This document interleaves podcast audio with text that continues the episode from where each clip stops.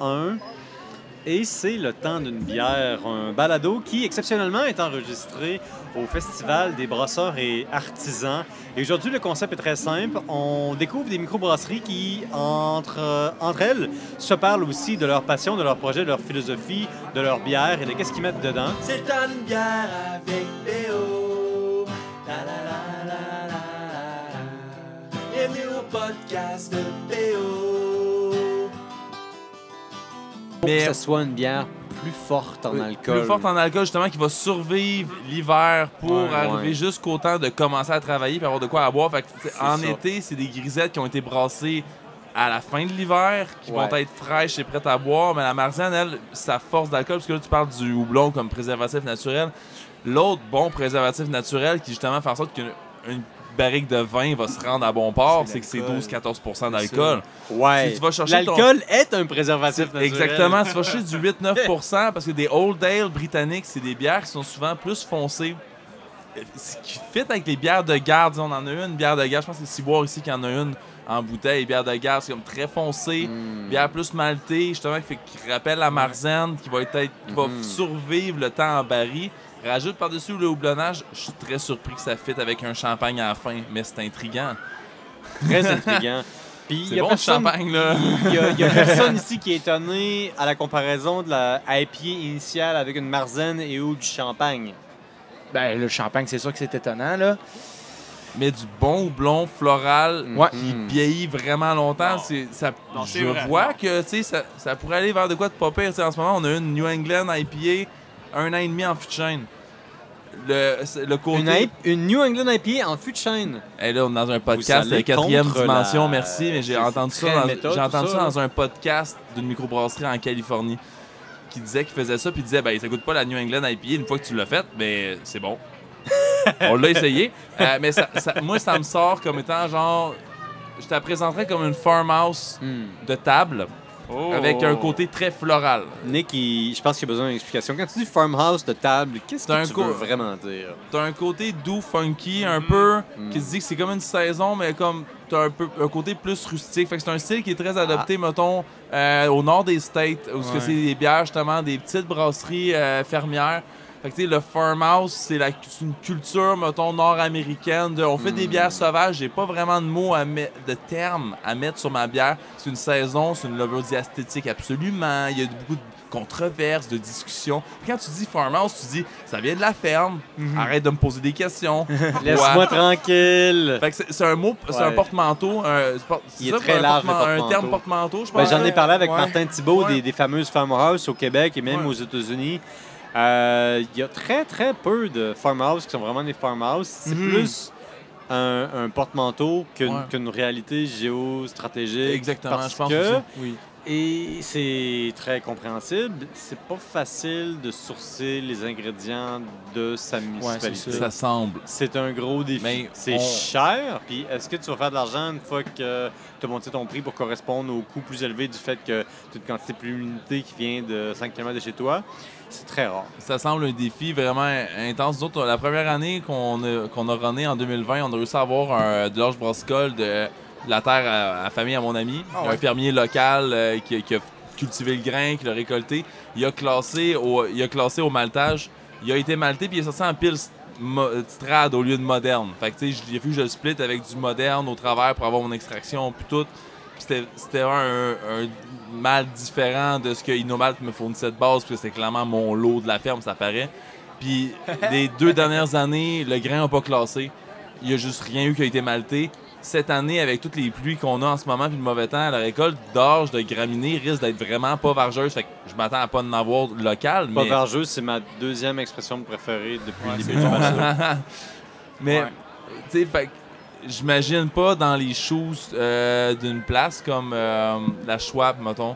Euh, des microbrasseries fermières qui, ou la ferme, justement, en Estrie, Ouais. euh, qui font tout de A à Z. J'imagine que ça se peut qu'ils se retrouvent à devoir soit malter un grain qui est pas optimal, ou soit devoir sourcer des grains d'ailleurs, ce qui complexifie la chose avec la RACJ, d'avoir une portion de ton grain qui vient pas de ta ferme. Ça se peut que ça mette des questions bizarres que n'importe quelle brasserie qui est pas fermière va dire, même, Inomal, t'as plus de grains pour me fournir, j'achète du Malting Co. C'est ça que je fais quand que ça donne. C'est correct. Vois pas la différence, mais j'aime ça l'acheter local à mes amis. Mais eux autres, ils ont un titre de bière du grain, du, grain germé jusque dans ta bouche. Là, genre, tu sais, c'est un challenge qui me semble, je suis pas cultivateur, il me semble gros. Tu sais, je, saurais pas quoi faire de, avec la météo qu'on a, puis comme ça a l'air stressant là, ça. Ça a l'air très stressant. Messieurs, euh, on a parlé de bière, de IPA, vous vous êtes positionnés. Maintenant, il faut que je comprenne, il faut que nos auditeurs comprennent qu'est-ce qui vous distingue en 2023 à l'heure de l'inflation, à une époque où Donald Trump aux États-Unis menace de reprendre la présidence américaine. Et ça, c'est vraiment juste pour le plaisir du drame.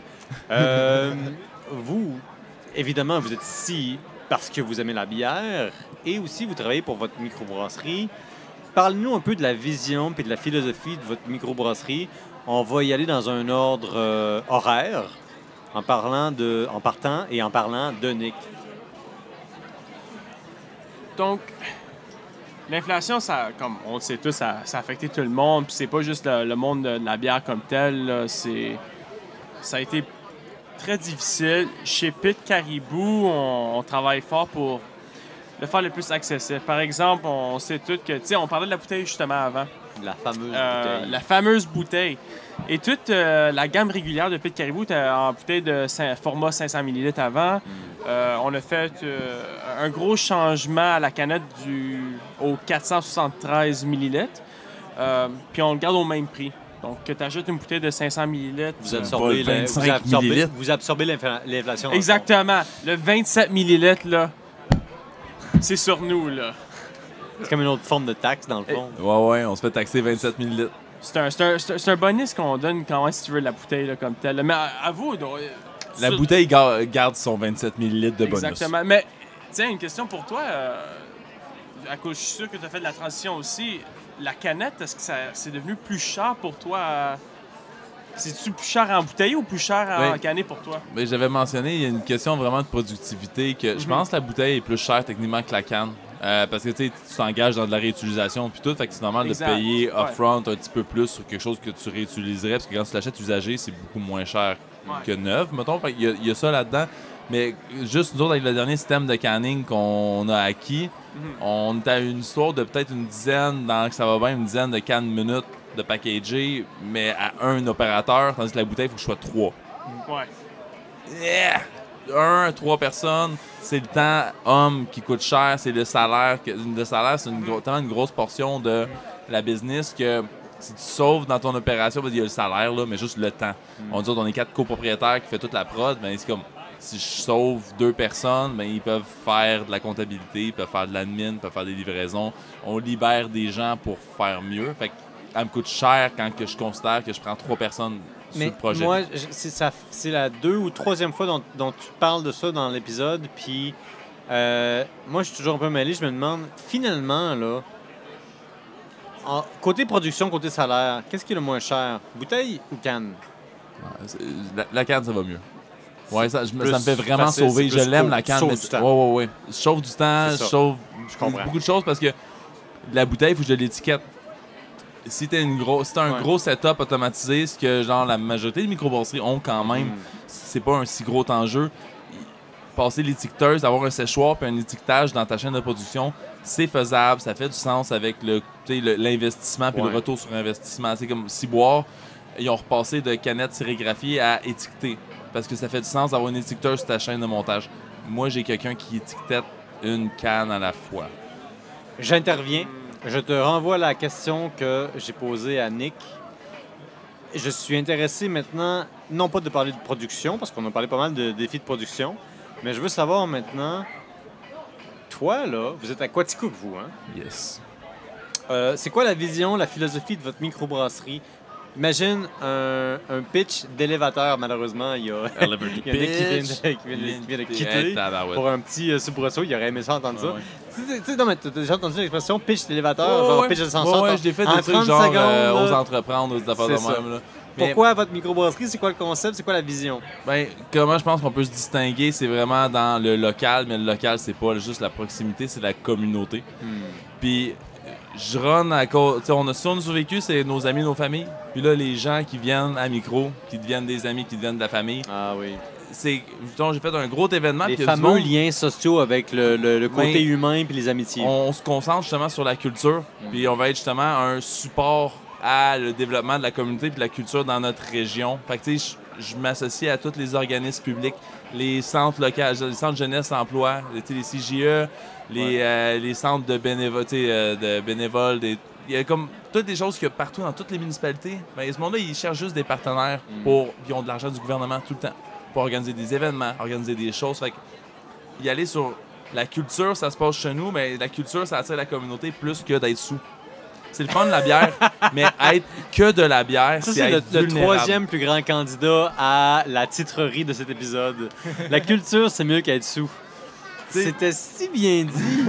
C'est beau. Ben, C'est C'est beau. c'est justement ce que être que de la bière, t'es vulnérable. C'est un portfolio très limité. C'est ça. Puis ça, je pense que c'est vrai culturellement, puis c'est d'autant plus vrai qu'on a un marché relativement saturé de microbrasseries au Québec, dans le sens où est-ce que, d'abord et avant tout, pour avoir du succès en tant que microbrasserie, ça vaut au-delà de la bière. Il te faut plus que de la bière. Il te faut Ouais. une vision, il te faut une philosophie. Puis ça, je pense que tu viens de me l'exprimer dans le fond. Puis pour genre Vous, revenir vous sur impliquez le, dans le milieu. pour revenir sur le IPA bashing là, Oh, oh, oh, c'est bon ça. ben je pense que si comme notre modèle d'affaires à nous, c'est vraiment d'être dans le très local. Si tu veux passer ta bière dans le local, ben c'est pas avec ma- la bière qu'on boit à 9% qui est vraiment insane ou de la saison griotte que je vais vendre ma bière locale. il faut aller chercher faut le monsieur, la madame, tout lager. le monde.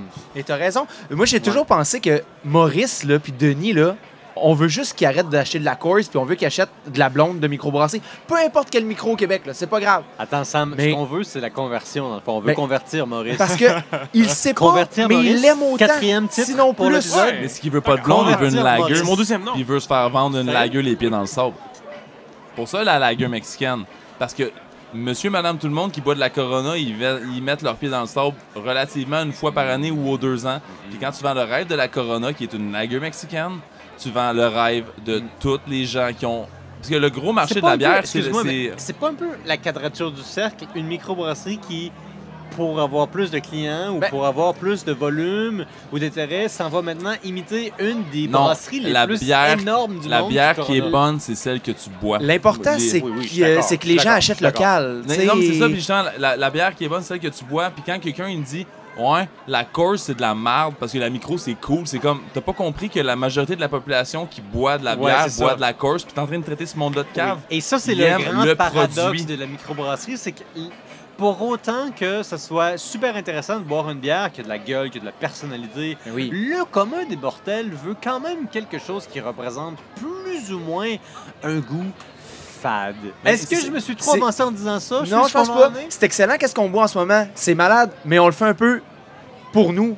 Tu sais, On se garde. C'est tellement funky. Ben oui, quand, on, correct. quand on fait des grosses Imperial Stout vieilles en fût de Bourbon, j'en ai plein des clients qui triplent là-dessus. Mais grosso modo, c'est pas ça que les gens se Non. débouchent un vendredi en finissant de travailler. Non. Fait que Puis c'est là qu'il faut avoir une Fade, vision, une personnalité, puis un mais coup bonne. de. En tout cas, il y a comme un. C'est comme drôle à dire, mais tu sais, une bonne pills, là, Mhm. ça goûte genre quelque chose quand même. Oui, ça a une personnalité. C'est un goût particulier, puis le monde qui aime la blonde, c'est pas le monde qui aime la lager. Ouais. Puis justement, de dire- mais la lager, c'est le goût le plus populaire au monde. Heineken, Mhm. c'est ça qui se vend sur Terre. Écoutez, j'ai lancé une bombe tantôt quand je vous ai demandé votre position par, la- par rapport à la IPA. Là, je pense que je vais lancer une bombe moins grosse. Euh, on parle moins de Hiroshima puis de Nagasaki quand je dis ça. Plus, genre, des petites bombes. La Pilsner. Euh, j'ai parlé à Philippe Witters à un moment donné au Festival de Gatineau. J'ai dit, euh, au Festival de Gatineau, j'ai dit, il me semble que la IPA, il y en a trop puis que ça, c'est comme en déclin. Il m'a dit, jamais de la vie, c'est là pour rester. Euh, ça, c'est Ouais, ça- dans un autre dossier. D'accord. Je, je je d'accord. tiens à dire quand même que les ventes ont descendu de IPA, là. Tu sais, Oui. les gens. Tu sais, on, ça, on peut pas nier Mais ça. ça là. partira pas. Ça Non, partira pas. Non, non, ça c'est ça, bien ça, correct. c'est C'est vraiment mais le hype, il est plus là, ancestral, par là. contre. Il me disait que les gens veulent quand même ça. Pour ça, j'ai- j'ai- j'ai j'ai continué dans ma théorisation du monde. puis J'ai dit, aujourd'hui, les gens veulent un retour aux sources, au type traditionnel, et on voit une résurgescence, une résurgence de la Pilsner. La Pilsner, c'est une bière intéressante pour les brasseries. Pourquoi? Parce que c'est un méchant défi, c'est une bière nue. Bière Oui. nue dans le sens que tu as un houblon, une céréale. Donc, la marge d'erreur est beaucoup moins permissive. Tu vas complètement la rater à moins que tu la réussisses de façon extrêmement spécifique. Fait que vous, qu'est-ce que vous pensez qu'est le rôle de la Pilsner dans la continuité et dans la rentabilité des microbrasseries du Québec en 2023. Et là-dessus, j'ai un marteau, puis je sonne le marteau sur la table. Commencez dans l'ordre que vous voulez. Si vous écoute, voulez. euh, je, je- je prends, je prends la parole pour euh, dire que T'es un gars qui prend la parole, puis je respecte ça. Ben tant mieux, j'adore. Le- La Pils, euh, je comprends pas pourquoi tous les Québécois et Québécoises, amateurs moindrement de bière, auraient pas de la Pils de microbrasserie dans leur frigo parce que c'est le breuvage par excellence. Pour- Et j'aurais même le goût de dire Pils J'aime beaucoup ce « et » qui slash ou saison. Parce que si on sort un peu de la République tchèque puis de l'Allemagne, si on va en- la saison, c'est impossible que ce soit pas le temps d'une saison. Mais bref, la saison, les gens ils savent moins un peu c'est quoi. avec le temps de... Moi, je pensais que tu allais Une- parler de moi un peu. Pour, pour les gens qui sont pas au courant, bref, une saison, c'est une blonde belge classique, ancestrale. C'est un peu la bière Touski, c'est un peu la bière qui se brassait avec les céréales qu'on avait, de l'orge, de l'épeautre, du seigle, du blé, let's go. Puis c'est des bières qui fermentent avec une, une levure spéciale, French saison, mais bref, ça, ça, ça a donné son nom à...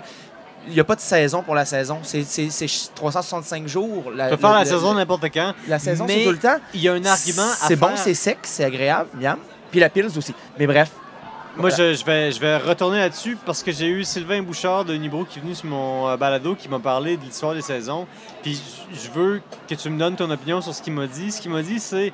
En fait, les saisons, souvent le concept, c'est que les grandes fermes, les, grands domaines dans le nord de l'Europe engageaient des travailleurs saisonniers. Puis une fois que la récolte était faite, on gardait les, travailleurs, mais à la place de, de récolter, à la place de s'occuper des foins, ils brassaient. Fait qu'on les prenait, puis dans le fond, c'est eux qui se fournissaient leur propre salaire en brassant de la bière à partir des céréales qu'ils avaient récol- récoltées. Fait que dans le fond de la saison, c'était juste ça. C'est une forme de bière fermière. Ouais. Mais ce qui était différent, c'est que les gens qui la faisaient, la faisaient pour eux-mêmes puis pour la ferme qui les engageait, une fois que la saison, entre guillemets, était passée. Est-ce que ça a du Mais, sens pour mais oui, toi? c'est, c'est- oui, ça a du sens. Puis c'est extraordinaire qu'est-ce que tu dis parce que chez Pibrac, c'est la saison, notre bière préférée. C'est ce qu'on boit le plus. Puis c'est une bière qu'on a toujours associée philosophiquement à par les ouvriers, pour les ouvriers. Puis on s'est toujours un peu, euh, on s'est toujours un peu dit ça sur, euh, notre, côté chez nous où on est une coopérative de travailleurs. Les gens, ah, nous à l'interne, on travaille fort pour faire des produits de la plus grande qualité possible. Puis la saison, c'est notre bière qui nous abreuve, nous, les travailleurs euh, Ben oui. au champ, tu sais, euh, entre guillemets. Là. Mais, euh, mais oui, mais c'est intéressant que, que tu amènes le, le- le- le côté de l'appellation de la saison. les gens qui avaient travaillé en saison, puis là, c'était pas Il y aura saison. toujours là- beaucoup de zones grises autour de ça parce que Ben oui. historiquement, c'est juste une pratique. Et cette pratique-là, tu peux la catégoriser comme tu veux, mais ultimement, c'est c'est circonstanciel, ça varie d'une ferme à l'autre. Il y a Mm. des gens qui commençaient à brasser de la bière avant tel ou tel contrat, Ouais. mais on sait que c'est pas mal un facteur important dans la différenciation de la bière Ouais. saison puis d'autres bières. Puis moi, c'est quelque chose que j'avais trouvé qui était très utile puis très facile à mémoriser. C'est les travailleurs qui avaient été engagés qui changeaient maintenant de travail parce que la Mhm. récolte était finie. Ouais. Puis je trouvais que c'était- c'était comme un, un outil euh, facile à utiliser pour me souvenir de c'est quoi cette différence-là. Mhm. Puis une des choses sur lesquelles je voulais vous relancer aussi, c'est l'influence de la Belgique sur la bière québécoise. Mm. Mon Dieu, j'ai eu... Moi, je, je produis aussi un épisode euh, en anglais qui s'appelle Hoppy History, dans lequel j'ai un, euh, un- un animateur de radio qui fait l'épisode pour moi, parce que moi, en anglais, je suis correct, mais c'est pas génial. Et puis, euh, lui, il a eu... le- un des copropriétaires de la brasserie euh, Kitchissippi, qui est assez grande là, à Mhm. Ottawa, dans, dans la capitale, ra- de, dans la capitale nationale de la capitale. En tout cas, bref, lui, il disait, je sais que j'ai très mal dit ça, mais bref, je vous promets que je parlerai quelque part avec ça. Il me disait, quand tu compares la bière en Ontario avec la bière au Québec, c'est le jour et la nuit. Puis il disait, quand tu vas au Québec, ce que tu réalises, c'est qu'il y a beaucoup de bière blanche, il y a beaucoup d'influence belge. Euh, on n'a pas ça en Ontario. Il y a très peu de, de brasseries en Ontario qui s'intéressent à la, à, la, à la bière belge ou à la bière blanche. Alors que ici, je me dis, Attends, j'entends cet épisode-là de Kitchissippi, puis je pense à Unibrou. Unibrou qui a été le porte-étendard, la figure de brou, si vous me prêtez l'expression, de la Yeah. microbrasserie au Québec.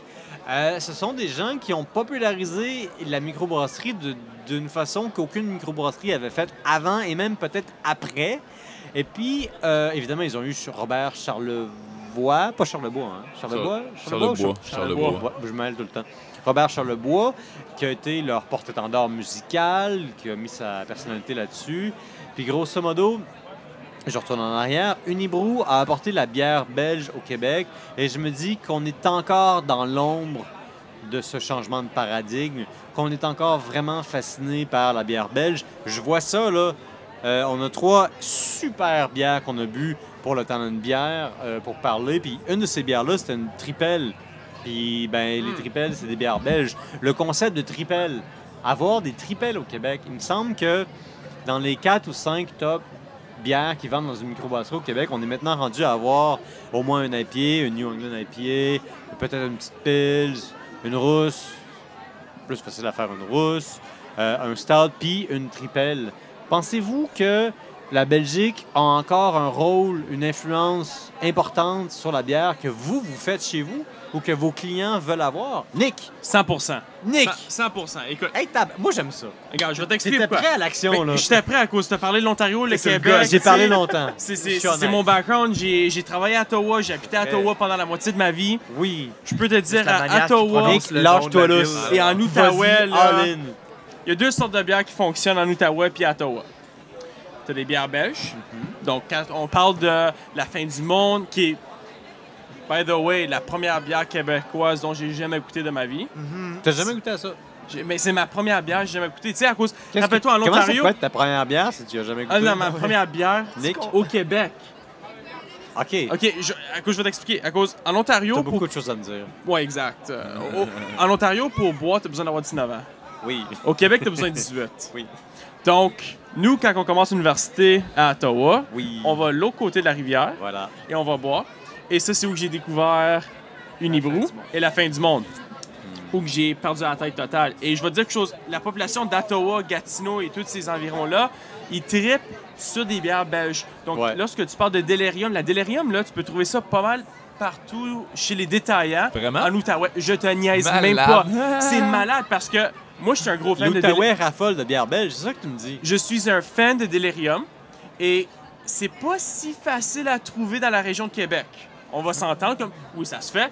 Si t'es comme moi puis qui a besoin d'aller visiter plusieurs clients dans la semaine, tu vas être capable de trouver quelques bouteilles. Par contre, la chose c'est que c'est pas comme en Ottawa. En Ottawa, tu vois un Maxi, IGA, Metro, un DBSQ. Ils en ont toutes les sortes, les différentes variétés. C'est les différentes malade. variétés de Delirium. Tremens. Parce que, tu avoir le Delirium, c'est une chose. Avoir les variétés, là, C'est genre, c'est comme la Garden. T'as déjà eu la Garden Ben aux oui. fruits défendus, genre disponible Ben- seulement en Belgique, tu sais. Ben, Exactement. et, et après que c'est arrivé, moi, j'ai- l'affaire qui est drôle, c'est que j'ai bu la Delirium pour la première fois à Ottawa. Euh, je travaillais à la colline parlementaire. Après le travail, j'étais allé à un bar euh, dans le centre-ville. Puis il y avait la Delirium Tremine, puis j'ai capoté. Mais on dirait que le monde d'Ottawa, à cause de ce- cette dualité entre le français, l'anglais, le UK, l'Europe traditionnelle, qui fait en sorte que le monde, c'est soit qu'il trippe sur des trips Ouais. ou sur des stouts puis des porters. Ouais. Donc, euh, l'importance, c'est vraiment. Faut que ce soit haut en alcool, peu importe. là. C'est Ouais, vraiment ouais. ça, la le monde aime ça, se moralité. torcher. Le, le- le belge, c'est in ou c'est out? On dirait que je le sais pas. Moi, je- on dirait que je vois beaucoup de gens qui se sont tannés de ça. Je pense que c'est. Mais. Mais, mais- ouais, mais je pense que c'est out. Je pense qu'on on fait Ça sera des- jamais on fait out pour des vrai, dans produits le qu'on va sens faire qui vont être nichés pour les tripeux. Mais je pense que le public, en général, il est, il est, prêt, il est passé à autre chose que justement, parce qu'on a tous grandi sur la Unibrou, Ouais. puis là, on a grandi, on a tous genre un début trentaine. Mais tu sais, le monde qui ont 45 ans, eux autres, c'était. Ça, c'était tout. Oui, Puis ça. Maintenant, genre, mais eux autres, là, ils, se rend- eux autres aussi, ils ont passé de être. C'est notre culture à. ah, ok, ils s'ouvrent outils vers le monde. Nous autres, on est ouvert vers le monde depuis genre assez longtemps parce qu'on on a commencé avec Unibrou, puis tout le reste a popé. Mais le monde qui ont passé un 10 ans à boire Unibrou, ça va leur prendre plus de temps à passer à autre chose. C'est normal. Ils ont passé 10 ans à avoir juste ça. Puis ils sont en train de passer à autre chose. Puis je pense que le Belge prend une certaine distance Ça me ramène à genre pourquoi que c'est hot au Québec. Parce que moi, j'ai habité un, mettons, un six mois en Belgique pour l'école. Oh! Puis là-bas, t'as juste de la blanche puis de la blonde. T'as de la, de la belge, de la triple, de la blonde, mais il n'y a, pas de- y a pas de rousse, t'as pas de stout, t'as rien, genre, t'as juste de la belge. Ouais. Quand tu vas en Allemagne, t'as juste de la bière allemande. Quand Oui. tu vas en France, t'as juste de la bière française. Quand tu vas en, en Angleterre, t'as juste de la bière anglaise. T'as pas de blanche belge en Angleterre. D'un pub. Tout est super restreint, puis nous, on vient vraiment clairement au Québec d'immigrer. De vagues d'immigration, une après l'autre. Qui amènent les- chacun T'as eu les. Anglais, t'as eu les Mhm. Français, t'as eu les Allemands, t'as eu les Polches, t'as eu tout le monde justement qui est venu back à back, ont tous amené leur culture, puis ça, ça se voit beaucoup aux States aussi, pour ça qu'on partage un, un héritage commun. C'est que toutes ces communautés-là, mettons, genre dans l'Ouest, dans les plaines, c'est tout allemand à côté. Mais là-bas, c'est toute la blonde à côté, c'est pas de la blanche, c'est pas du belge. Mais justement, ici, t'as as une brasserie, chez ta brasserie, t'as ta rousse irlandaise. T'as ta, Ouais. t'as ta noire, t'as une noire irlandaise ou anglaise. t'as une bière belge, t'as une bière française, t'as une saison, t'as une bière de garde. Tout le monde a toutes les bières de toutes les cultures, puis Ouais. c'est juste au Québec que ça, ça se passe. Ouais. Tout le monde se surspécialise, mais au Québec, on est vraiment genre la, la- le, le rapprochement genre des, des- des- des communautés, puis des cultures, puis des traditions, puis on aime toutes les cultures. J'étais en, en Belgique, puis j'étais comme, je cravais pour une griffon rousse. Une hein? bonne rousse torquée qui goûte le bien caramélisé, qui est pas sucré, puis qui. C'est Non, mais nice, c'est ça- ça- anglais, il a rien de ça là-bas. Mais, mais ça ramène vraiment à une des premières questions de ce podcast, c'est pourquoi qu'on aime la bière, pourquoi qu'on est embarqué dans là. Puis je pense au Québec, on a le plaisir que c'est vraiment une communauté inclusive. Comme, Ouais. Tu peux avoir une bière style Oktoberfest. Sais-tu c'est quoi les prérequis pour avoir une bière Oktoberfest en Allemagne? c'est c'est compliqué. C'est compliqué. compliqué. Avoir l'appellation, Mais, mais, ici, tout le monde fait ce qu'il veut. Euh, euh, je pense que c'est une autre bonne question à poser. Là, on, on est en train de dire que, tu sais, style belge, c'est un petit peu plus out, mais qu'est-ce qui est in en ce moment? Là, on, on peut se dire, les dernières années, IPA, ça a fait fureur, surtout Les- pendant la COVID. Les trucs à Mais pommes. là, ça... Ben, nous autres, on fait de la les saison des pommes, comme le truc Ok. griotte qu'on a pris tantôt. là C'est une bière cidrifiée avec du mou de pomme, mais genre, ça pop en maudit. Genre, j'ai eu cette idée-là, mais comme tout le monde. On est toutes les brasseries, genre, la souche qui m'ont fait goûter, genre, c'est la, la petite pomme, ça s'appelle, Mhm. spontanée sur pleur de pommes. Ouais. Man, ça goûte la saison des pommes que je fais. Je comme, c'est, je fais ça parce que c'est bon en tabarnache, là, good job. Puis les trucs aux pommes, ils pop partout. Parce qu'au Québec, on est fort sur le cidre, on est fort sur les vergers. C'est comme. Ça, je pense que c'est quelque chose qui est vraiment. qui, qui prend en ampleur, ouais. Mais on voit vraiment, je trouve, une, euh, un- à cause on sait comme les vagues de qu'est-ce que les gens consomment, ça change. Quelques années passées, plusieurs personnes se sont lancées dans des distilleries de gin au Québec. Euh, et même chez nous, chez Pitt, qu'est-ce qu'on trouve qui est vraiment bizarre, mais on est très content, c'est qu'est-ce qui commence à être de plus en plus populaire pendant l'été, c'est notre porteur. Ah notre oui! porter de la Gaspésienne. Non, non, mais Une va ta portion porte. Non, mais c'est comme. Là, tu- on dirait que t'es en train de me dire que tu sais pas que la Gaspésienne numéro 13, c'est une des meilleures porters au Écoute, Québec, puis que le monde capote ok. ben raide, là, genre, sur le Caribou, Un peu de candeur, s'il vous Non, plaît. mais c'est pas ça le à l'azote. Regarde. Hey! Hey, hey, hey. Oui, à Québec, tu peux pas en avoir plusieurs à l'azote. Il y a une place que je le vends à l'azote, puis c'est au Château Frontenac. Oh! Cheap. Je, hey, Abreuve le Québec, moi je, je- je sens qu'on se fait un petit peu euh, pirater ici. Là. La porteur populaire en été, est-ce que vous, vous trouvez aussi que c'est le cas? Que... Si elle est dry. Les Ouais. Irlandais, ils l'ont. La Guinness, c'est bon, l'année longue. Dry. Si t'es- moi, ma 100%. stout, c'est une Irish Dry Stout dans la mesure où c'est que c'est une. Moi, j'a- Puis quand- qu'est-ce que- c'est quoi une Irish Dry Stout pour moi? Ouais. C'est une, c'est une stout. Moi, je dis une, là, parce que, genre, je pense en français, tu peux décider de faire ce que tu veux. là. C'est facile à boire au soleil. Pourquoi? Non, mais dans le sens que, genre, La si bière je l'appelle Irish Dry Stout, c'est que je sens c'est que les- la majorité des bières, c'est noir. Des Mm. bières noires, c'est lourd. Mais si je te donne une pinte de stout, puis que tu bois ta pinte au complet, que tu as encore soif, puis que le soleil te plombe sa tête, Mm. Ouais. tu es sur une terrasse, tu es en train de boire une Irish Dry Stout. C'est quoi le secret? C'est-tu l'absence de sucre résiduel? C'est-tu Oui. le côté crémeux? C'est-tu que c'est léger? C'est-tu que même si c'est noir, en réalité, c'est léger puis T'as des beaux parfums. tu tes notes de café, de chocolat sont présentes, mais sont pas embourbées dans un sucre résiduel qui rendrait ça lourd. Parce que c'est le fun en hiver, un Oui. petit truc vieilli, Généreux, généreux, sur le bord oui. d'un feu, sur une sur une peau Ah, il y a le côté mammifère en toi qui là. veut Ouais. survivre. Mais, Ben mais oui. en été, j'aime ça. La, mettons, Ben moi, oui. l'été, les primo ptavé, genre, mettons, tu Ouais. sais, des lager check noirs. Oui, j'ai découvert ça, euh, ça, c'est hot. cet été euh, au festival euh, euh, de, de- de Saint-Casimir à la commission brassicole. Il y avait une coupe de micros vraiment cool. tête d'alu, euh, tête d'allumette, puis d'autres qui avaient fait des petites euh, checks noirs. Là. Genre, ou de quoi de même.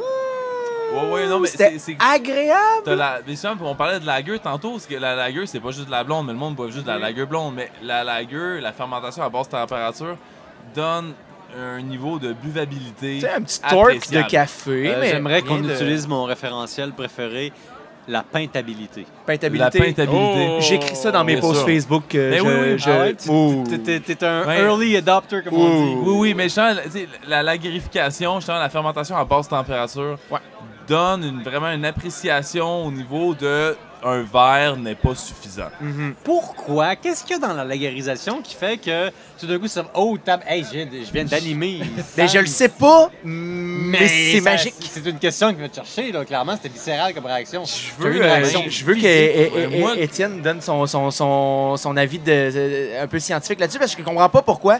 Je le dis à tous mes clients, je suis comme vous allez voir, ça se boit tout seul. C'est une fermentation longue qui a pris son temps à basse température. Mais tout ce que je fais, ça explique pas pourquoi. Tout ce que je dis, ça explique Ouais, pas pourquoi du comment, mais c'est c'est ce que je ressens. Ben, ben, Ouais. moi, je vais vous- donner mon point de vue à moi. Euh, ayant lu ce que j'ai lu, ayant parlé au monde à qui j'ai parlé, c'est aussi simple que la lager versus l'al. euh, ce que tu as, c'est une bière qui est dénuée de sédiments. Elle est claire, elle est dénuée de sé- sédiments, il reste pas de sucre, c'est plus sec. Et le fait que ce soit sec, ça fait que c'est peintable, c'est moins difficile sur le corps, tu as moins l'impression d'être plein. Vrai ou faux? Ben, c'est. Je suis un gars tellement pas Ben, c'est là, on, utilise- on essaie de catégoriser euh, des sortes de bières à certains niveaux. Ouais. Puis ça va, parce que, mettons, qu'est-ce qui définit une lager? C'est une fermentation à basse température avec une famille de levures particulière. Ça, je pense qu'il n'y a pas de discussion là-dessus.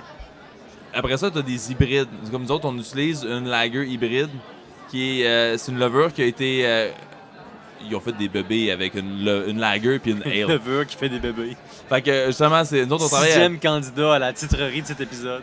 Puis, cet hybride-là, parce que les lagers, ils, ils, leur- ils font des composés qui ont des goûts spéciaux, qui nécessitent des procédés spéciaux de longue fermentation. Mais quand, t'as- quand ils l'ont hybridé avec une ale, ben, ils ont enlevé ce problème-là. Puis là, je peux. C'est compliqué en tabarouette, mais t'as des lagers à 9%, bien, bien, bien colorées, bien, bien fortes. Mais c'est une lager a été fermentée à basse température. Ouais. Fait que mon ambition de simplifier les choses. Non, pour ça nos- marche pas. On se retrouve dans un embourbement. Mais pour revenir à l'essentiel, je pense, de ta question, Mhm. c'est au niveau de la buvabilité. Puis si on parle de, des lagers autour de 4 à 5% Pourquoi que c'est facile à boire? Je pense que tu mettais le point vraiment dessus. C'est au niveau... Tu as une question de sucre résiduel, mais aussi c'est la fermentation à basse température fait en sorte que la levure amène beaucoup moins de sa personnalité. Ah. sa personnalité, Euh, quand elle est présente, on a des côtés florales, de fruits, de plein, plein de notes en fonction, des le- en fonction des levures. Mhm. Mais ça, ça prend de la place. Puis je pense que ça prend une charge mentale, dans un sens, au niveau de ta dégustation. Tandis que dans la lager, la basse température fait en sorte que la levure, elle travaille d'une façon vraiment, tu sais, au repos. Elle a Ouais. moins de sueur. Elle est moins pressée. Ah ouais, elle a- elle chill, elle Ouais, relax. puis- Elle dégage moins de... de, de sueur. de- ouais, Et elle ça. stresse je pense moins que ça, comme ça, ça, ça va justement, elle est moins stressée, c'est comme Ouais. très très relax. Ouais. Puis c'est souvent c'est justement le grain qui chaîne plus, mais c'est le grain qui chaîne, c'est pas juste ah j'ai mis de la saveur de grain, il y en avait pas avant. C'est ça que tu bois. D'habitude, dans une bière, une ale, t'as le grain et t'as la levure qui prennent la place. Mais là, on allège la levure, on allège le Fait que produit. si tu enlèves la personnalité de la levure, tout d'un coup, tu donnes plus de visibilité au grain. C'est Ouais, ça, mais ça, c'est mais, mais c'est un byproduct. Fait que la saveur qui domine, c'est le grain, mais en Ouais. réalité, t'as moins de saveur. Ouais. T'as une, t'as une bière, t'as un produit. Tu sais, prends un eau avec un trait de citron. Voilà, c'est versus simple à décortiquer. Un jus pur déjeuner d'oasis que t'as 8 Plus fruits difficile dedans. à décortiquer. Puis t'as de la texture aussi, parce que la levure peut amener de la texture, surtout une refermentation en bouteille ou même, mettons, si on parlait de une, une lager, c'est clair. Ma lager, t'as jamais vu une lager opaque de même parce que mon fermenteur a une géométrie qui fait en sorte que ma bière se clarifie pas. Peu importe les techniques. Ma lager est très trouble. Elle est fabuleuse. Elle goûte la lager. Puis Mm. Tu t'attendrais à ce que si elle est trouble, elle va pas goûter clean comme une lager, Ça, c'est mais mental. c'est là. plus Ouais. compliqué que ça. C'est dans la tête que ça se passe. Êtes-vous euh, d'accord avec moi, les gars, si je dis que quand je découvre une nouvelle microbrasserie, euh, je teste sa blonde euh, pour euh, Oui. savoir euh, s'ils savent brasser? Moi, le moi, funk moi, puis les pas. Pour- Le funk puis les ouais, lagers. le funk, ouais, ouais, ouais, Euh, ouais. Moi, je, moi, je suis perdu, ça, ça me dit rien. Pourquoi Tu sais la blonde? Pourquoi tester le funk? Explique-moi un peu. Ben écoute, euh, quand je connais pas une microbrasserie, comme on- tu l'as dit très bien tantôt, tu as dit euh, dans une Pils, c'est une bière nue, on peut pas beaucoup cacher les défauts. Ouais. Et quand, euh, quand on a des petits problèmes de fermentation, ben il va y avoir des faux goûts. Si on, si on étudie la- bien nos programmes de microbrasserie, on peut connaître une palette de faux goûts qui peut arriver par ton eau, l'eau euh, qu'on ajuste tout le temps en microbrasserie. L'eau peut être un problème si c'est mal ajusté. Les grains, la tem- la- les températures, les temps, etc. Bref, à la fin, il peut y avoir toutes sortes de goûts qu'on veut pas dans une bière. Dans une Pils, t'as rien pour camoufler ça. Et donc, quand j'arrive dans une nouvelle microbrasserie, je prends une palette de dégustation. C'est sûr que je vais prendre la blonde parce que ça va me permettre. Si tu fais une mauvaise blonde, Ah, tu peux pas rien faire Ben, de que bien. tout réussir. le reste est, est- est- est de la poudre aux yeux. Pour l'instant, Dans ta moi, c'est ça que je stout, c'est que retiens. t'as mis Que euh, peux-tu des grains réussir foncés. si tu rates une blonde? Donc voilà. Pas Mais ça grand-chose. demande encore un peu une caractérisation parce que, oh, là, on a un, on a un cadeau de Oh, dernière minute. on Il y a sait pas c'est une quoi. bouteille. Une nouvelle bouteille, pas fraîche, d'étiquette, pas Ça, les gars, quand que vous avez la chance de goûter une bouteille pas d'étiquette, vous savez que vous êtes dans le groupe de On privilégiés. est à la bonne place. Voilà. Mais je demande encore cette caractérisation-là. Qu'est-ce qui fait que. Parce que c'est pas clair pour moi, malgré toutes nos discussions, malgré notre 1 heure et 15 minutes de conversation jusqu'à date, qu'est-ce qui fait que la bière blonde doit être le référentiel? Il y a, il y a quelque chose qui me manque. Je pense que c'est la bière de base, pour être honnête. Écoute, je veux dire bière plus de facile, base. est plus, plus difficile? C'est comme... Je pense que c'est à cause c'est qu'est-ce qui est plus accessible à monsieur et madame tout le monde. Hein? Donc, c'est vraiment... Si quelqu'un n'est pas habitué à boire de la microbrasserie, pour commencer, hein, ils vont habituellement essayer une blonde ou une rousse. Tu sais, quelque chose qui est... qui est... qui connaissent déjà à la base. Donc, si t'es quelqu'un qui boit de la Coors Light ou de la Molson, puis je suis pas en train de dire que c'est une blonde de micro comme telle, c'est pas ça que je dis du tout, mais ils vont être plus attirés à vouloir essayer cette bière-là à cause ça a l'air l'affaire la plus proche Ouais. à qui ils sont habitués à boire. Ouais. Donc, si t'as raté ta blonde, là, hi, ça va être pas mal difficile à vraiment convaincre quelqu'un de à l'expériencer. Puis pour moi, hein, ça. comment Puis- j'évalue microbrasserie, c'est la rousse. Exactement. Puis, euh, toi puis moi, tu sais, on en a goûté beaucoup.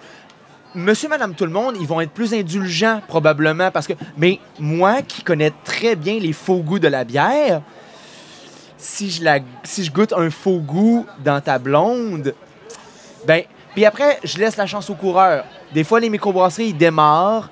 Ça fait pas longtemps qu'ils sont en business, puis des fois, les recettes sont encore à peaufiner, puis c'est correct. Mais je le vois tout de suite. Tu sais, s'il y a un goût de légumes en canne, s'il y a un goût de maïs, s'il y a un goût de. Tu sais, je suis comme Ah! Mais c'est parce que ça vient vite dans une blonde, le, le faux goût. Il arrive rapidement, tu sais. Dans la IPA, il arrive moins rapidement. Mais bon. Fait que. Hey, c'est cool ça, c'est foncé là, pour ceux qui savent pas. Ouais, ça, c'est la bière mystère. Tout est on- arrivé, on- là, puis Yeah. t'as juste jeté le chaos dans notre émission avec une bière qui avait pas d'étiquette. Maintenant, il faut, Oh. que, il faut que t'expliques qu'est-ce qu'on boit. Faut que tu Ben, te défendes. Ça, c'est vraiment tu un rappel, justement. Nicolas, pour la Creek Porter. C'est, euh, à un moment donné, genre, dans le début de la brasserie, on a eu un 1000 litres de notre, justement, notre Irish Dry Stout qui a pas fini de fermenter. Full sucre résiduel, vraiment sweet. C'est comme, je me sens en canne, ça explose bien raide. Fait qu'on est allé mettre la brette lambicus là-dedans, justement. Puis la brette lambicus, son, son profil, ça dit genre cerise noire. Ok, ouais. Puis il y a juste Ben ça oui, qui là, sort. c'est- c'est euh, gâteau forêt noire, là. Avec justement, le- Exactement. c'est- là, Mais- c'est- vu que c'est notre dry stout, c'est que t'as le côté chocolat café du torréfié qui Ouais. d'habitude est juste comme un, un beau complément dans une bière qu'on parlait ouais, tantôt qui est facile à boire. Ouais. Mais là, avec l'acidité de la brette, avec justement le vieillissement, avec la, le- le- la cerise noire qui C'est pop, la c'est cerise gâteau, c'est gâteau forêt noire. C'est fantastique. c'est totalement léger aussi. C'est Oui, acide lactique qui c'est est très... dry. côté Ben, lactique on n'est pas très présent. acide, puis on n'a pas de sucre résiduel. C'est ben, je- pas plus que 6% d'alcool, là. Ah, ça, c'est à 7% Oh ouais, non, non, non, non, non, non. ça, Moi, je, je- le détecte Ouais, Parce que c'est ma dry stout de là-dedans. 5% qui a. C'est ça. Fait que 5%, tu montes facile à 7. Question Tu- pour toi. Tu me rappelles euh, des souvenirs. Elle est barriquée, j'ima- j'imagine? Stainless, celle-là, parce que ça donnait Ah! de même. J'avais comme un, un Mon 1000 litres euh, chapeau flottant d'un vignoble qu'on avait récupéré, puis tu sais, qui, qui est gonflé avec un tailleur, là, mettons, genre pour le garder euh, les chapeaux flottants. Fait que, tu sais, d'habitude, Oh, ouais. s'ils sortent 500 litres, ils peuvent l'ajuster. C'est resté là-bas tant bien que mal. Puis ça n'a jamais contaminé, ça n'a jamais viré weird. On a réussi à en embouteiller, puis on a comme plein de bouteilles de ça. On, a- on avait de ça l'année passée. Je la passe encore, genre, Ouais. puis c'est juste beautiful. Là. Puis Hey, comme on parlait, c'est pas une bière, pour être honnête, elle a pas gagné depuis l'année dernière. Elle est vraiment à Ouais. son pic. Elle reste comme qu'elle est. Elle est pas plus acide, pas moins acide. Tu, tu me rappelles des, des- des drôles de souvenirs. euh, on a brassé pour la première fois de notre vie une quadrupelle l'automne pa- ben, l'été passé, l'automne passé. Au printemps, en tout cas, en 2022. Puis, tu sais, c'est bizarre parce qu'on était. C'est comme ça faisait vraiment partie de nous de faire une quadrupelle. là. On aurait dû faire ça depuis longtemps, mais on l'avait jamais faite.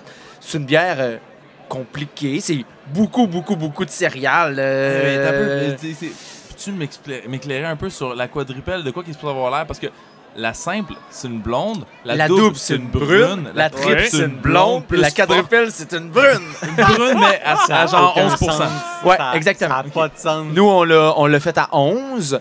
euh, ou à 10 ou à 11. Peut-être à 10. En tout cas, mais Personne ne le sait. il y a, il y a un grain, il y a un grain spécial. Belgium. Bel, Belgian. euh, quelque chose. En tout cas, il y a un, il y a un- il y a un petit grain euh, torréfié. euh, c'est, c'est principalement. euh, du, Mélanoïde? du grain de base. ben non, pas celui-là, mais il- il s'a- son, son nom est vraiment Belgian. Un Belgian wheat, je- un Belgian dark wheat, je sais pas. Ça, ça, ça se peut fort bien, ouais. Et du sucre candy.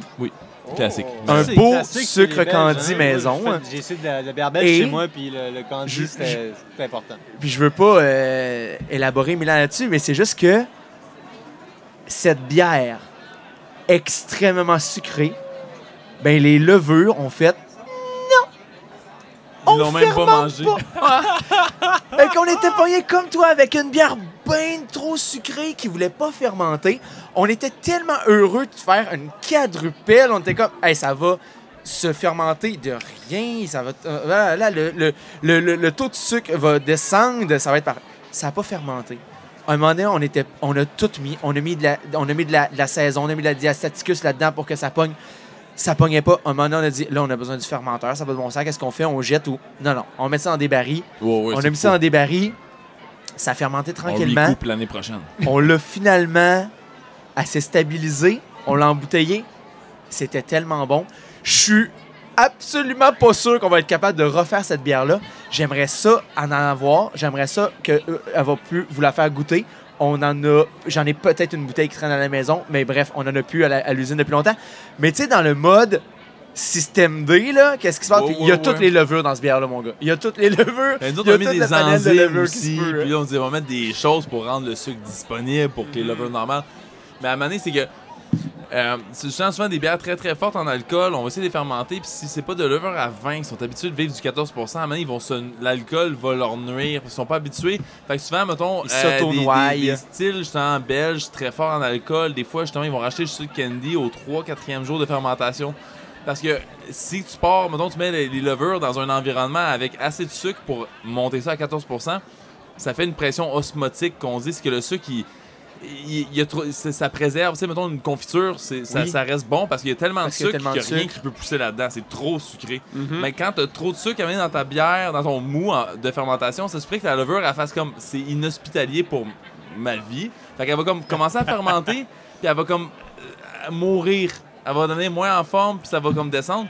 Mourir, s'endormir. Et ça va faire de quoi faire de des gros c'est que le pire, c'est que après ça, t'es rendu avec un mou à moitié fermenté, qui a un 2, 3, 4% d'alcool, qui a justement des, des biocomposés de fermentation qui rendent tout inhospitalier à être réinocu- réinoculé. Fait que si tu dis, ben là, ça n'a pas fermenté, je vais remettre des levures, t'es pas dans un mou prêt à fermenter Facile. initial. Là, t'as de quoi de à moitié fermenté. Juste le 2, 3, 4% d'alcool fait en sorte Mhm. que la levure, elle rentre là-dedans, puis elle est comme dans un sauna, puis elle est comme, ah, je vais peut-être pas me multiplier et Ouais. être heureuse. Fait que là, t'es comme. Plein de sucres Re- compliqués à couper, Oui, tu là, t'es sais. comme, Ouais. hey, refermente. continue mon travail, puis comme, pourquoi tu me pitches là-dedans? Laisse-moi tranquille. Mais, mais oui, là. c'est pas comme une bière, ne- un mou neuf à repartir, là. C'est comme Ouais. repartir une fermentation. Ça nous était arrêté, jamais. c'est euh, méchant, ça là. nous était jamais arrivé. C'est la première fois qu'on a eu à dealer avec. euh, Fait que, mais euh, on apprend. Mais de la quadrupelle, là. Ben, Ben, mettons, on, moi, on vante depuis tantôt la petite pills, là, on aime bien ça. Mais Mhm. moi, je- shout out, à la là, fin de la genre- séjournée, là, je te sors une petite quadrupelle. là. Ouh, mais est-ce qu'on on a parlé genre de, de nos bières, des trucs, tout ça? Mettons, moi, shout out, à- on parle de style belge, très fort en alcool. Tout le monde connaît Charlevoix, mettons, qui ont des beaux Oui. produits. Mais Mhm. Belle Chasse étant Oui. une des meilleures microbrasseries du Québec, là. Ils font une gruite qui est incroyable. Toutes leurs doubles belges avec genre du- les autres travaillent avec des aromates du terroir là, cultivés, Ouais, ouais. récoltés par des gens puis tout puis Microbrasserie c'est de Bellechasse? Oui. man. Lance à, à Lance Saint-Jean, Oui. ça fait que ça arrive ouest du Non, Saguenay. non, à la chasse peinte. C'est ce que je disais. Belle chasse? C'est-tu moi qui ai Non, entendu belle Ben, chasse? Quand tu as dit chasse peinte, je me- moi je pensais Non, à la chasse- chasse peinte se situe à la ville de Bellechasse. Je Oui. m'excuse. Ah. Ça Ouais. s'appelle Bellechasse C'est là-bas. à la fois Je moins je clair et, plus On- Je me Ouais. suis- je souviens à toutes mes places. Mais, mais on parle de, au Saguenay, dans, Au au, Saguenay. Saguenay, là. La ville s'appelle Bellechasse.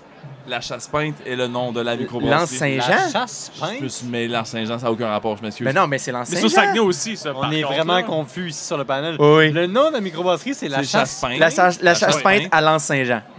Sûr à D'accord. 100 Ouais. C'est ça qui est vrai. Bellechasse, c'est en Beauce. C'est ici, euh, pas loin, Oui, de l'autre côté. Là. Ah. Vraiment Beaucoup se mêler. Mais non, je parle au Saguenay. Ce monde-là, ils font de la belle double. Messieurs, une heure En et demie de conversation. Ah, On est maintenant rendu on, au on est moment pas. Hein? Ah, Je sais, je, je dois Mais c'est bon, euh, je m'excuse. Parce que vous C'est- avez de la C'est bonne pas en vente, hein? Ouais, ouais, ouais. OK. Parce que ouais. tu as amené pas d'étiquette. Je me suis dit non, peut-être non, que- euh, j'ai- pas c'est bon, tout le monde. Messieurs, euh, en quelques fragments de minutes, qu'est-ce qui va arriver par chez vous que vous voulez partager à nos auditeurs? Je commence avec Nick. Euh, donc, chez Pit Caribou, on a sorti euh, deux nouvelles bières. On a euh, la Caribou Sur numéro 9, euh, qui est une nouvelle sûre si vous connaissez la Lollipop ou même la Forêt Magique et vous l'aimez, vous allez adorer ça. C'est à base de mûres. Puis, sinon, on vient de sortir une collabo Saison de la table, une saison avec Beauregard que j'ai eu l'opportunité de- d'y goûter il y a deux soirs et est impeccable. Vraiment une saison par définition. Beauregard qui sont en train de dévier de leur, euh, De leur stoutness. tangente noire. Ouais. Exactement. Beauregard, il faisait juste la stout. Juste la noire. Ben, moi, je suis pas Plus contre que ça. stout. Non, mais sérieusement, ça peut. Il y a vraiment, vraiment des très, très, très bonnes stouts. Mm. Moi, il y a IPA, New England, Pills, puis Stout. C'est pas mal mes trois. Mais là, on va parler de toi. Hey, Vous, j'ai- votre microbrasserie, là, Sam, c'est quoi j'ai la pas, j'ai rien dit là, sur ma microbrasserie là. Euh, juste pour tout le monde. la Je fais, je fais un, mais oui, il m'a pas donné la parole. Un mini petit topo. je te microbrasserie coopérative éco-responsable située à Jonquière au Saguenay. Venez nous voir si vous passez par là. On n'a pas de pub, on n'a pas de restaurant, on a une usine de production. Vous êtes les bienvenus à venir. On est ouvert en semaine. Vous pouvez visiter, vous pouvez acheter des produits sur place. Dans le coin, vous allez trouver toutes sortes de restaurants qui, offrent notre bière en fût. Euh, on va fêter notre sixième anniversaire là, à l'automne. Alors, Pibrac, euh, on est très, très, très impliqué dans notre région au Saguenay-Lac-Saint-Jean. Euh, on, a une belle, euh, une belle vision d'entreprise où l'humain est au centre. On est une coopérative de travailleurs, donc c'est nous qui prenons les décisions, nous qui, qui, faisons tout. On ne doit rien à personne. On fait nos petites affaires. On fait plein de gestes pour l'environnement. On réutilise du pain d'une boulangerie qui a des pains déclassés. On donne nos drèches à des agriculteurs. On lave les bouteilles, on réutilise des bouteilles. On etc. Les gars, c'est des profs au cégep, dans le programme en microbrasserie, etc. Et nous, qu'est-ce qui s'en vient? Écoute, on, a, on est en train de recevoir les étiquettes pour la grisette sur marque de raisin. Oh man. Ça, ça va être Oh. avec le, le- le- le- le beau raisin du domaine Le Cajot, qui est juste à côté à Jonquière, euh, qui font du vin et toutes sortes de choses. Fait que là, petite grisette marque de raisin, très, très, très cool. Euh, ça va être disponible en, en lot euh, très, très petit. Qu'est-ce qui s'en vient pour les prochains temps? C'est l'automne qui s'en vient. Oui. On va rebrasser de la Dunkel. On va rebrasser de la Marzen. que porteur baltique, hum, porteur baltique de Pibrac, choco framboise. Ouais, ouais, C'est- ouais. Ça... Les gens ils sont pas sûrs choco framboise. Non, non, soyez rassurés. Prenez une canette de ça. C'est très, très agréable. Porteur baltique qui est une lager, hein? Une lager forte, Oui. alors que le porter est une ale. Attention, ça, on ne saura jamais. Mais porteur baltique, Finlande, Russie, tu te promènes sur ton voilier dans la mer Baltique, why not? Fait que toutes sortes de choses comme ça, mais euh, franchement, euh, si vous êtes dans. Venez passer du temps au Saguenay-Lac-Saint-Jean. Beaucoup de restos, beaucoup de brasseries, beaucoup de beau monde, très généreux, des montagnes, des fjords, de l'eau, de, Ah oui. de, de- Fait que de ce que tu me dis, c'est quand la tension monte entre la Russie puis la Finlande, ce qu'il faut, c'est aller au Saguenay. C'est parce que Les c'est parce qu'il manque de porteurs baltiques 100%. dans La les réunions des grands dirigeants. S'il y avait plus de porteurs baltiques, il y aurait plus d'accords. C'est comme Oh, si ouais. un Henry Kissinger qui a goûté à un alcool chinois euh, ancien à 20% d'alcool disait tout irait mieux en géopolitique internationale si on pouvait tous euh, prendre beaucoup de cet alcool-là puis s'entendre puis parler de vraies affaires ensemble. On finit avec Étienne. Yes. Étienne, qu'est-ce qu'on peut trouver chez vous dans les prochains mois? Événements ou bières? Côté événement, mettons, euh, tu sais, nous autres, là, en septembre arrive. Nous autres, on a toujours la fête du pub, euh, deuxième. Parce qu'on a, on a parti le pub en 2000, à l'automne 2019. Fait que là, depuis ce temps-là, notre fête, on l'a fait à au- en septembre. Fait que la deuxième de septembre, c'est toujours notre fête. On fait toujours une grande fiesta, on invite des mariachis, on fait un méchoui ou je sais pas quoi. Il y a toujours on des parlait gens. de tacos, la mariachi, pilsner lager mexicaine, il y a de quoi, là. Fait que tu sais, on, on se fait un gros party euh, Ah, pour ouais. nous autres pour cette fin de semaine-là. Puis euh, sinon aussi, c'est ça arrive à plusieurs régions. Ça s'appelle le circuit des arts. Oui. Fait que ça arrive un peu partout. Euh, fait qu'ils font à Quaticook depuis l'année dernière. Puis là, nous autres, on a réussi à se squeezer vraiment dans la pré- présentation. On est comme une station atypique. Fait que moi, j'ai tout le temps des vernissages qui se font une fois par saison. J'ai deux artistes qui remplissent les murs de ma micro puis qui restent là pour la saison. Très cool. Fait que là, mon, mon switch over de, de l'automne va se passer à la fin septembre. Puis là, on se squeeze in dans la programmation. Fait que là, il y a comme 2-3 000 personnes qui affluent à Quaticook pour venir voir des- une quarantaine, 45 artistes différents qui exposent qui vendent leur œuvre, tout ça. Fait que ça, c'est un des gros événements là, qui va s'en venir, là, notre fête puis le circuit des arts. Hey, de Coaticook à Jonquière à Lens à Beaufils, c'est quand même un beau tour du Québec. On en fait du kilométrage pour le temps d'une bière. Yeah! Messieurs, euh, vraiment, ça a été un plaisir, un privilège, un honneur de geeker out avec vous, comme on dit en franglais. Euh, ça, c'est ma, ma, ma touche euh, gatinoise à ton, ton franco-ontarien. Euh, vraiment, j'ai, euh, j'en ai appris tellement. Il va falloir que je, que je réécoute le segment complet pour savoir qu'est-ce qui se passe, qu'est-ce qui est quoi. Mais ce qui est important, c'est le temps d'une bière. C'est le temps qu'on prend pour parler avec des gens de marque, de choses importantes. Le temps d'une bière, c'est d'abord l'histoire de la bière, mais c'est aussi l'histoire des gens. Si vous aimez notre contenu, abonnez-vous. On est sur Google Podcast, on est sur Spotify, on est sur YouTube, mais surtout, on est là, puis on écoute quand les gens nous donnent des commentaires ou nous posent des questions. Et souvent, même, on écrit des articles d'intérêt. Euh, on a quelques articles d'intérêt justement sur la prohibition, sur l'impact de la prohibition américaine, sur la culture, la politique et l'économie au Québec. C'est beaucoup plus que ce que vous soupçonniez. Donc, le temps le temps bière sur YouTube, le temps bière avec des grands comparses de Pit Caribou jusqu'à Jonquière. Abonnez-vous dès maintenant et à mes invités, encore une fois, mes nouveaux amis, un grand merci, Merci pour beaucoup. avoir été là. C'était un plaisir.